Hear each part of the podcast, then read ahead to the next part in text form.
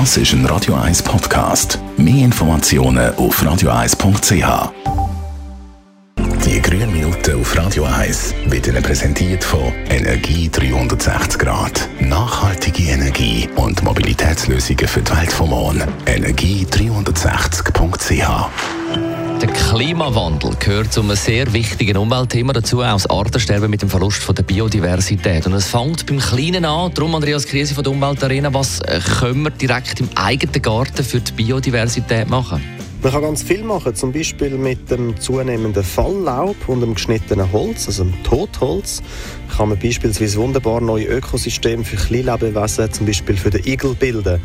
Der kleine Nützling überwintert gerne in einem Ast- oder Laubhaufen und hilft im Frühling die Anzahl der Schnecken und Engerlinge zu reduzieren. Gibt es weitere Möglichkeiten, aus dem Garten einen Lebensraum für andere Tiere zu gestalten? Ja, also wenn man größere Steine zur Verfügung hat, dann kann man an einem sonnigen Platz einen Steinhaufen damit anhäufen. Der wiederum ist interessant für Reptilien. So kann zum Beispiel die Eidechse mit ihrem Speisplan bestehend aus Spinnen, Ameisen, Läuse zu einem ausgewogenen Nützlings-Schädlingsverhältnis beitragen. Und wenn man keinen Garten hat, sondern einen Balkon, kann man da etwas machen?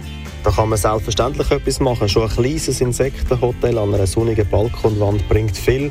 So legen die Vielzahl von unseren über 600 verschiedenen Wildbienenarten in Schilf, Bambusröhrchen oder in angebohrtem Holz ihre Eier ab.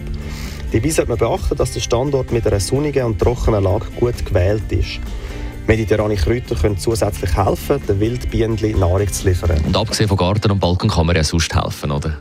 Das ist auf jeden Fall möglich. Die Artenförderung von Pflanzen kann man mit einheimischen Pflanzensamen zusätzlich unterstützen. Man kann diese Samen dann in einem städtischen Umfeld auf Grünflächen der Straßen entlang ausbringen und damit für größere Vielfalt sorgen. Besten Dank, Andreas Krise von der Umweltarena in Spreitenbach. Die grünen Minuten auf Radio 1.